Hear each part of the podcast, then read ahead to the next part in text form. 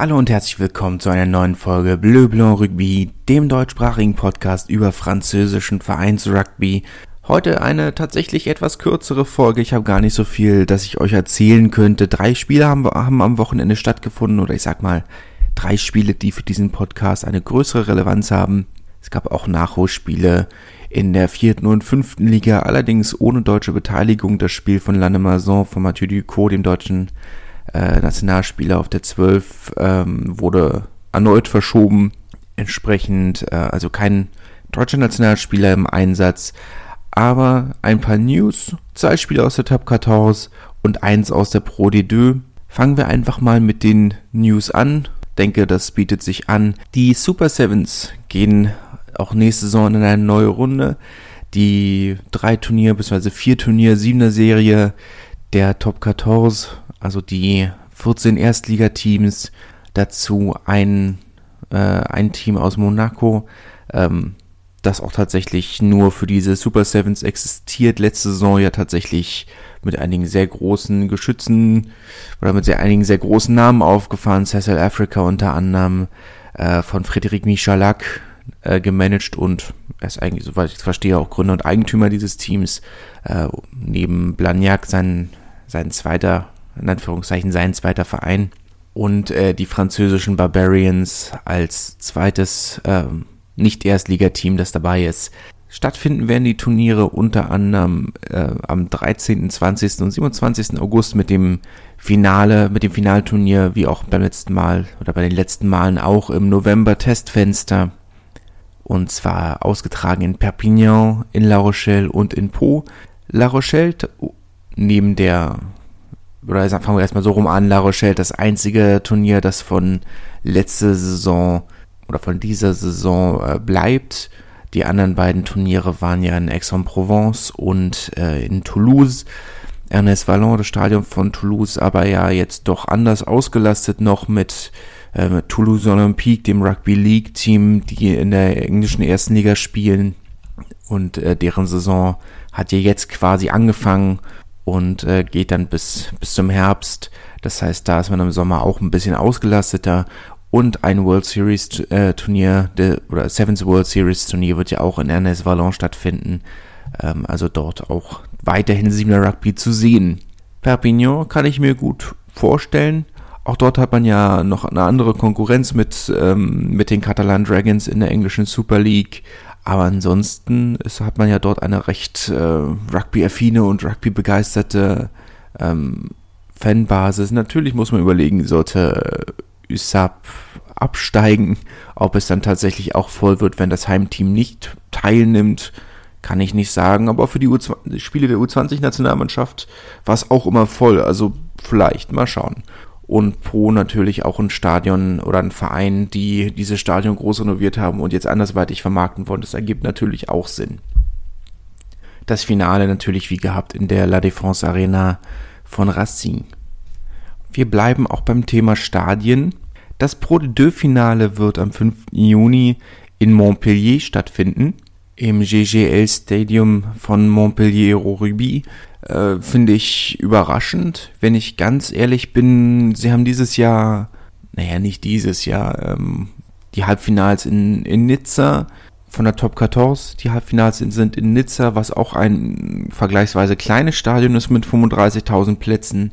Da haben sie normalerweise schon deutlich größeres ähm, oder deutlich größere Stadien ausgesucht. Mein Gedanke war jetzt, okay, sie nehmen zwei kleine Stadien, weil sie nicht hundertprozentig wissen, wie die Zuschauerauslastung sein wird, ob die Leute schon wieder bereit sind. Wobei eigentlich wissen wir, dass die Leute wieder bereit sind, ins Stadion zu kommen. In Frankreich sind die Stadien da schon seit einer ganzen Weile wieder voll. Aber Nizza stand vorher schon fest. Montpellier letztes Jahr war, hat man gesagt, okay, das ist zwar ein deutlich kleineres Stadion, als man normalerweise für das Pro de Finale gerne hätte. Aber gut, da eh keine Zuschauer zugelassen sind, war es jetzt weitestgehend egal. Gut, es war natürlich ein bisschen blöd, sagen wir mal, dass man wusste, dass mit USAP ein Verein antritt, der nicht mal eine Stunde Busfahrt hat. Und ob es nur Wann oder Biarritz gewesen wären, die eine deutlich längere Anreise haben, gut, okay. Aber das ist jetzt schon ein wenig, ähm, Also ist sehr überraschend, dass man in diesem, auch in diesem Jahr in diesem kleinen Stadion bleibt. Ähm, 15.000 Plätze knapp, vielleicht sogar weniger. Das ist schon, sagen wir mal, mindestens 5000 Plätze weniger, als man normalerweise hat. Aber wir dürfen auch nicht vergessen, dass sie, dass das Pro de Deux Finale auch unter anderem Chabon del Mas in, in, äh, in Bordeaux regelmäßig ausverkauft hat. Also 35, 40.000 Plätze wären auch kein Problem. Warum man nicht nach Lyon geht oder zum Beispiel die auch ein größeres Stadion haben, verstehe ich nicht ganz. Aber gut, sei es drum. Das ist die Entscheidung. Natürlich muss man auch immer noch im Hinterkopf behalten, dass ähm, ja die LNR und der französische Verband sind getrennt, aber es wird auch immer noch ermittelt.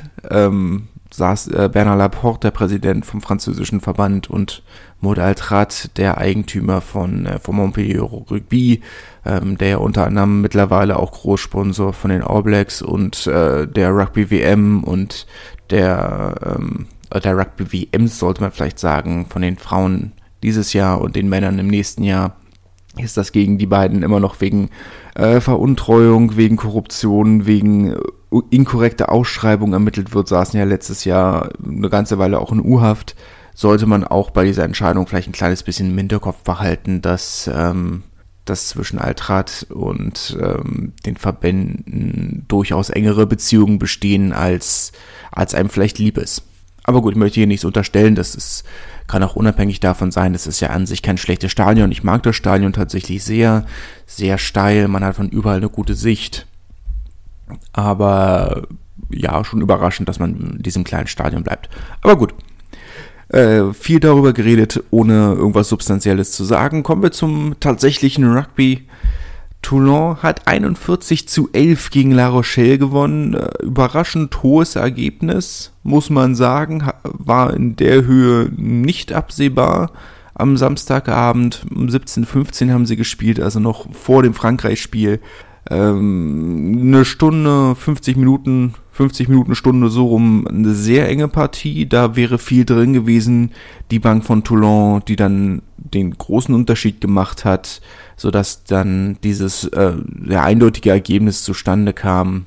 Herausragendes Spiel von Louis Carbonell, der äh, sehr befreit aufspielt. Oder wie er selber sagt, sehr befreit aufspielt. Ähm, ich hätte jetzt vielleicht sagen sollen, sehr souverän aufspielt, aber er sagt selber, dass er sich mit der Bekanntgabe seines Wechsels zu Montpellier nächste Saison sehr befreit fühlt. Ähm, und äh, das merkt man seinem Spiel auch an. Also das war eine sehr solide Leistung von ihm. Jesselyn Colby hat zwei Versuche beigetragen, hat ja nach seiner langen Verletzungspause ein bisschen Schwierigkeiten gehabt. Gut, klar, in einem neuen Verein und nach einer langen Pause hat ja auch die Vorbereitung äh, nicht mitgemacht oder beziehungsweise bei, in Toulouse mitgemacht, nicht bei Toulon. Von daher äh, vielleicht nicht so überraschend, dass er eine ganze Weile gebraucht hat, um sich wieder reinzufinden. Zwei Versuche gelegt, einen vorbereitet. Das war dann schon eine solide Leistung. Duncan Payayua, auch äh, sehr souverän auf der 12, eigentlich einer der herausragenden Spieler von Toulon diese Saison. Damit hat man sich doch ein bisschen Platz nach unten verschafft, jetzt man, wo man spieletechnisch wieder auf dem neuesten Stand ist oder auf dem aktuellen Stand ist. Ähm, für La Rochelle, ja, ich würde nur nicht so weit gehen, wie es einige Vereinsvertreter gemacht haben, zu sagen, das Spiel ist eine Schande für sie. Es war eine sehr maue Partie von La Rochelle. Wenn man jetzt nur das Ergebnis betrachtet, klar, eine Stunde lang war es knapp, aber selbst dann muss man sagen, dass von La Rochelle da durchaus mehr hätte kommen können. Klar, jetzt muss man natürlich auch im Hinterkopf behalten, dass mit Antonio, mit, äh, mit Aldrit zwei wichtige Spieler gefehlt haben. Zwei sehr wichtige Spieler gefehlt haben, aber das kann dann eben auch nur bedingt ein, eine Begründung sein.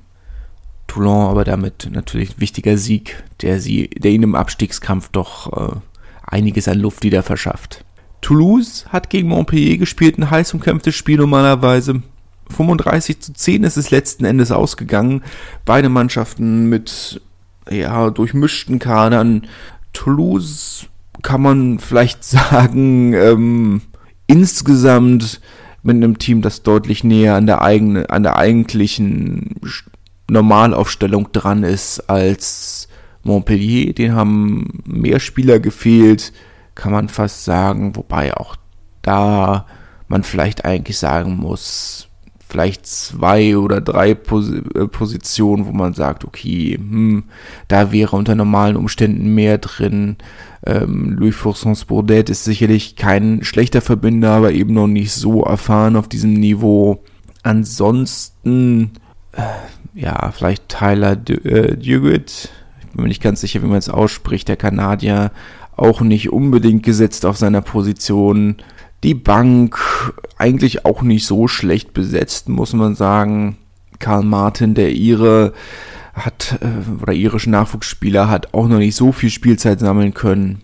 Aber ansonsten sehe ich eigentlich keinen Grund für diese, für diesen starken Leistungseinbruch. Klar, wenn Toulouse direkt vom Kickoff ähm, mit Maia einen Versuch legt, noch nicht mal eine Minute oder nach knapp einer Minute, dann ist dann schon mal viel über den Haufen geworfen vom Spielkonzept. Aber auch das sollte jetzt nicht unbedingt die Begründung für so eine klare Niederlage gegen eine ersatzgeschwächte und formschwache Mannschaft sein, die Toulouse aktuell Nummer ist. Montpellier natürlich weiter Tabellenführer, das ist kein Problem. Ähm, es ist auch erst die zweite Niederlage in den letzten zwölf Spielen, auch das ist okay ne, an sich aber hätte ich mir schon mehr erwartet. Für Toulouse natürlich unglaublich wichtig für Selbstbewusstsein, dass man eben trotz ähm, sehr vielen Stammspielern, die eben nicht da waren, aufgrund der, des Titelgewinns der, der Nationalmannschaft, ähm, dass man trotzdem einen so souveränen Sieg einfahren kann. Page Relo, der eine junge Neuner, ähm, mit seinem ersten Versuch.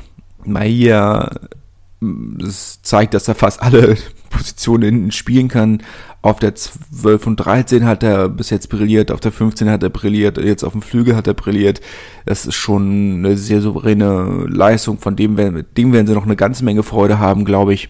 Zach Holmes, der ja nächste Saison nicht mehr da sein wird, wenn ich es richtig... Nee, doch, Zach Holmes bleibt. Ähm, ja, ja, West wechselt zu Toulon, so rum war es. Ähm, ja wichtig für Selbstbewusstsein. Ähm, kann man ja vielleicht auch nochmal erwähnen, wo man bei Toulouse und äh, Nationalspielern sind. Ähm, haben ja die große Tradition im Rugby weitergeführt, mit, Pokalen nicht unbedingt so sorg sorgfältig umzugehen. Ähm, der Six Nations Pokal ist wohl zwischenzeitlich in der Seine gelandet. Ähm, sind wohl zwei Spiele noch hinterher gesprungen, an, angetrunkene Zustand, um den Pokal zu retten, was natürlich eine unglaublich dämliche Idee ist, aber ja, erinnert so ein bisschen an äh, an den ähm, Calcutta Cup zwischen England und Schottland, der nun schon immer mal wieder ersetzt werden, was heißt immer mal wieder, muss einmal komplett ersetzt werden, immer mal wieder repariert werden, ähm, weil die Spieler nicht so sorgfältig damit umgegangen sind. Das eine Mal haben sie ihn wohl zwei Stunden lang durch die Straßen oder haben damit in die Straßen Fußball gespielt, kann mich erinnern, vor ein paar Jahren der große Skandal, dass eine Mannschaft aus der Auvergne, ein, ein Amateurverein, die ihre, naja, das Äquivalent zur Kreisklasse gewonnen haben. Im französischen Rugby gibt's ja keine Pokale, sondern mal große Schilde, den ähm, beim feierlichen Barbecue zu Brennholz verarbeitet haben. Hat ja eine gewisse Tradition. Aber gut. Das war es tatsächlich schon von den beiden Top 14 Nachholspielen. Ein Nachholspiel noch in der Pro D2 Béziers gegen Montauban. 33 zu 21 ist es ausgegangen. Montauban haben ja schon auf dem Transfermarkt zugeschlagen. Semesa Rocodonguni, der nächste Saison ähm, nach Montauban wechselt, der englische Nationalspieler. Ähm, etwas überraschend oder überraschend äh, großer Name. Die einige Namen aus der, aus der Premiership, die wechseln. Nathan Hughes, äh, auch englischer Nationalspieler. Ist er englischer Nationalspieler? Bin mir gerade nicht sicher, aber immer, weil, doch müsste englischer Nationalspieler sein, ähm, der zu Clermont wohl wechselt, ähm, Taimana Harrison, der wohl zu Aix-en-Provence wechselt, also es sind einige schon nicht so kleine Namen, die, die England jetzt verlassen darf man auch gespannt bleiben, was daraus wird. Bézier in jedem Fall mit einem souveränen Sieg. Ähm, das Spiel auch nicht so knapp wie das Ergebnis und das Ergebnis ist schon knapp. Bézier hat das eigentlich von vorne bis hinten dominiert. Bleiben damit natürlich im Tabellenmittelfeld, auch wenn sie natürlich die Hoffnung behalten können mit diesem Ergebnis ähm, weiter äh, oder vielleicht doch noch in die Nähe der Playoffs zu kommen. Für Montauban ist es natürlich wieder ein weiterer Rückschlag. War ja nicht so souverän die letzten Wochen. Vielleicht erwähnenswert äh, in BC, dass selbst falls man aufsteigt, der Erfolg nicht unbedingt so nachhaltig ist. Die oder zwei der, sagen wir mal, fünf besten Spieler, Josh Valentine ist ja sowieso nur als Medical Joker gekommen, war aber bis jetzt vielleicht der beste Spieler in BC. Ich meine, der hat ja mittlerweile 40, äh, ist ja mittlerweile 40 äh, Jahre alt. Ähm, damals war jetzt schon nicht mehr der Jüngste, als er nach Narbonne gekommen ist war ja auch schon, weiß nicht, 29 oder so. Oder das ist ja jetzt schon einige Jahre, äh, einige Jahre her. Ähm, dass der immer noch einer der besten ist, ist ein bisschen trotz ne, verpasster Vorbereitung und allem drum und dran ist vielleicht schon ein bisschen bedenklich. Lionel Buxis, ähm, ja, auf dem Feld nicht so wichtig, aber sicherlich einer der, der Schlüsselspieler im Kader. Gut, da könnte man immer noch als Trainer, Trainer da bleiben, aber es ist ein vergleichsweise alter Kader, muss man auch sagen. Also da, oder viele Namen, aber das ist bei BSC schon immer so, was ist schon immer so gewesen, oft so gewesen, dass sie groß eher Namen verpflichtet haben als Spieler.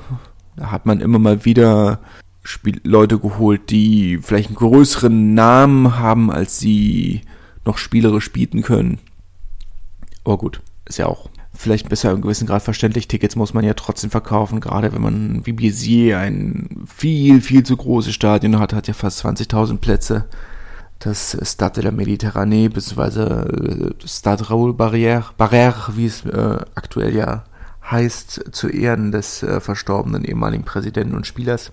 Kann man dann vielleicht auch ein bisschen im gewissen Grad nachvollziehen, aber natürlich trotzdem immer nur so Mittelerfolgsversprechen und vor allem eben halt auch nicht nachhaltig, wenn man bedenkt, dass man im Falle eines Aufstiegs doch einiges an Nacharbeit zu leisten hat.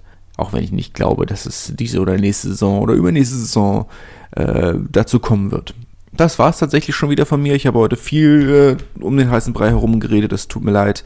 So viel zu erzählen gab es ja heute eigentlich nicht. Nächste Woche wieder ein bisschen mehr. Die Top Pro D2 setzt ja nochmal eine Woche aus, aber Top 14 und National sind zurück, bevor wir dann zu den europäischen Spieltagen wiederkommen. Ich hoffe, ihr genießt das Wetter, ist ja herrlich, blauer Himmel, Sonne scheint. Bis nächste Woche. Tschüss. Wie baut man eine harmonische Beziehung zu seinem Hund auf? Puh, gar nicht so leicht. Und deshalb frage ich nach, wie es anderen Hundeeltern gelingt, beziehungsweise wie die daran arbeiten. Bei Iswas Dog reden wir dann drüber. Alle 14 Tage neu mit mir, Malte Asmus und unserer Expertin für eine harmonische Mensch-Hund-Beziehung, Melanie Lippisch.